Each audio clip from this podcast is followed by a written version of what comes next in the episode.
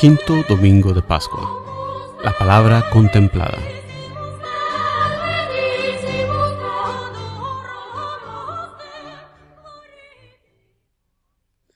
Lectura del libro de los Hechos de los Apóstoles. En aquellos días volvieron Pablo y Bernabé a Listra, Iconio y Antioquía, y ahí animaban a los discípulos y los exhortaban a perseverar en la fe diciéndoles que hay que pasar por muchas tribulaciones para entrar en el reino de Dios. En cada comunidad designaban presbíteros, y con oraciones y ayunos los encomendaban al Señor en quien habían creído. Atravesaron luego Pisidia y llegaron a Panfilia, predicaron en Pergue y llegaron a Atalía. De ahí se embarcaron para Antioquía, de donde habían salido, con la gracia de Dios, para la misión que acababan de cumplir. Al llegar, reunieron a la comunidad y les contaron lo que había hecho Dios por medio de ellos y cómo les había abierto a los paganos las puertas de la fe. Palabra de Dios. La respuesta al salmo de este domingo es Bendeciré al Señor eternamente. Aleluya.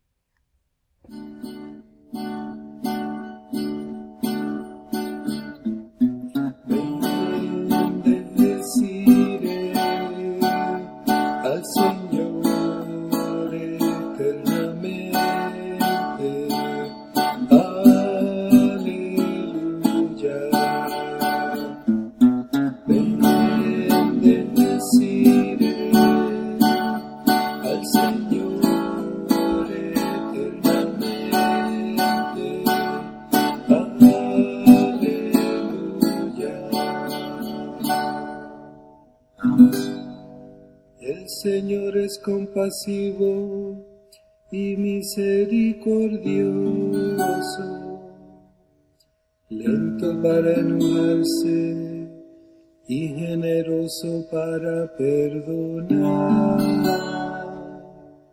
Bueno es el Señor para con todos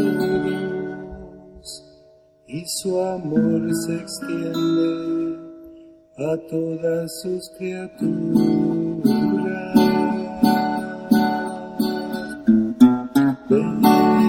Bendeciré al Señor eternamente. Aleluya.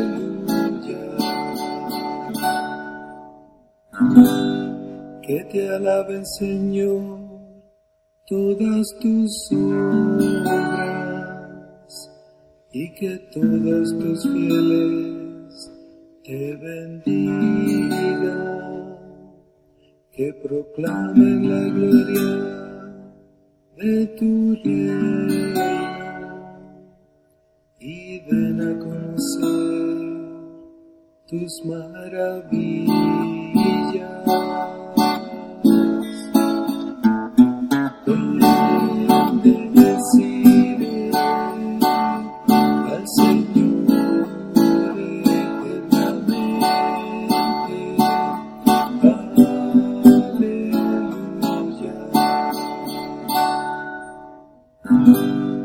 A los hombres tus proezas,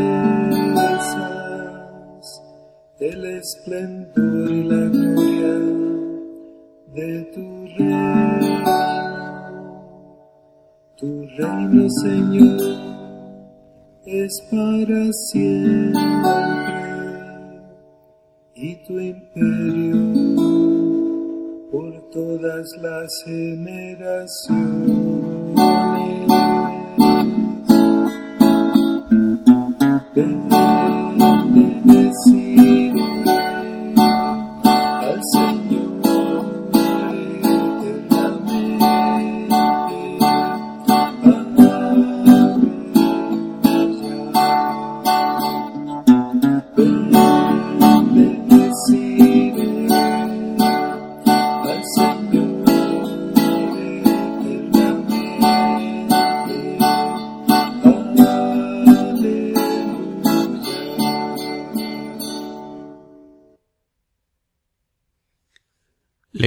Del libro del Apocalipsis.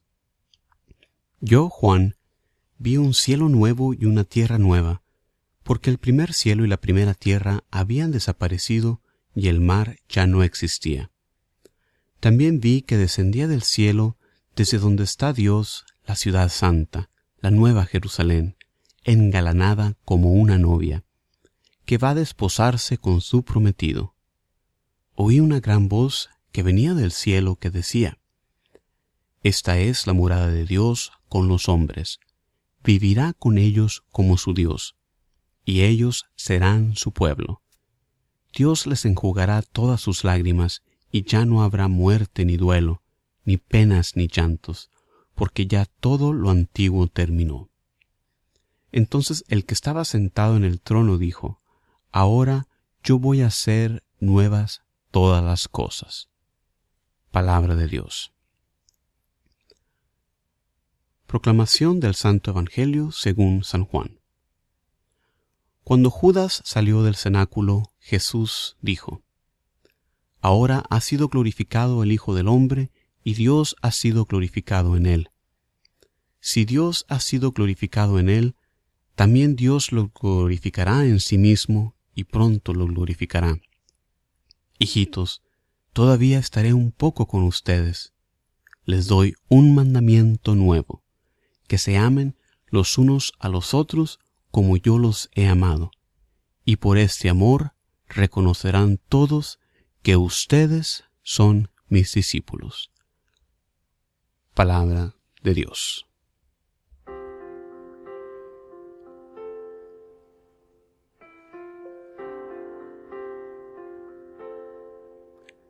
Muy bienvenidos una vez más a este espacio donde contemplamos semana con semana las lecturas de la misa cada domingo en este quinto domingo de Pascua. En la primera lectura vemos que la labor de Pablo no constaba solamente de la predicación. Su papel también era el de animar, exhortar y dar testimonio de las obras de Dios en ellos. Quizás tú como yo lees sobre las obras de Pablo y de otros apóstoles y te quedas maravillado. Como grandes figuras en la historia de la Iglesia leemos sobre las travesías apostólicas de evangelización y a veces nos dan ganas de dejarlo todo e ir a los lugares más recónditos del mundo. Santa Teresita de Lisieux era de este tipo de personas que desde muy niña deseaba irse de misionera, pero al ser enfermiza nunca se dio, no era ese su destino. Se dio cuenta de que su camino a la santidad constaba de ser fiel a Dios en las cosas pequeñas. Quizás pocos de nosotros podamos embarcarnos en grandes travesías de evangelización, pero sí que podemos hacer lo que aquí vemos en la primera lectura a Pablo haciendo. Podemos animar, exhortar y dar testimonio de las obras de Dios en nuestras vidas. Si hacemos esto, empezando con las personas más allegadas a nosotros en nuestras casas y lugares de trabajos, ya de hecho estamos contribuyendo de manera excelente a la evangelización del mundo. En la segunda lectura, oímos de este cielo nuevo y tierra nueva que son el resultado final de la segunda venida de Jesús. Esta novedad ya la empezamos a vivir hoy. Desde la encarnación de Jesús ya vivimos en el mundo transformado por la presencia de Dios. También tenemos la novedad de la resurrección, un evento nunca antes visto, y que inaugura nuestro destino del pueblo escogido de Dios. Jesús es el primero, y nosotros tenemos la esperanza de seguirle con nuestra resurrección también al final de los tiempos. La Nueva Jerusalén es la iglesia triunfante, blanqueada en la sangre del Cordero, y ahora revestida como novia resplandeciente bajando del cielo. Así se une el cielo con la tierra, como dice el famoso canto. No sé si el cielo bajó o la tierra subió. Nuestro destino eterno es aquí anunciado. Dios pondrá su morada en ellos y ellos serán su pueblo. Y el Dios con ellos será su Dios. Con esto se ve cumplida la promesa hecha a Moisés. Yo seré su Dios y ustedes serán mi pueblo, así como también se ve realizada la presencia de Dios en su pueblo. Antes la presencia, la Shekinah de Dios, acompañaba al pueblo en su salida de Egipto como columna de humo durante el día y como columna de fuego por la noche. Ahora su presencia es permanente. Con la realización de la historia de la salvación ya no hay llanto, ni tristeza, ni dolor. Todo esto ha pasado dándole lugar a la alegría de vivir en Dios. En el Evangelio de este quinto domingo de Pascua y en preparación para su gloriosa ascensión, oímos el pasaje conocido como el discurso de despedida de Jesús, una parte. El evangelista nos comparte esa doctrina de la crucifixión de Jesús como su glorificación. Su crucifixión es lo que lo lleva a su ascensión. Por eso nosotros los católicos tenemos en nuestras iglesias crucifijos y no solamente la cruz vacía. La razón que su crucifixión glorifica al Padre es porque con ella Jesús se muestra completamente obediente al Padre y con la cruz Jesús ofrece el mayor sacrificio que la humanidad puede ofrecer al Padre. El Padre recibe este sacrificio de adoración y gloria y glorifica entonces a Jesús con la resurrección y la ascensión al cielo. El mandamiento que nos deja Jesús ya lo habíamos recibido en el Antiguo Testamento. Su novedad ahora consiste en que Jesús nos llama a amar al prójimo, incluso como Él nos ha amado.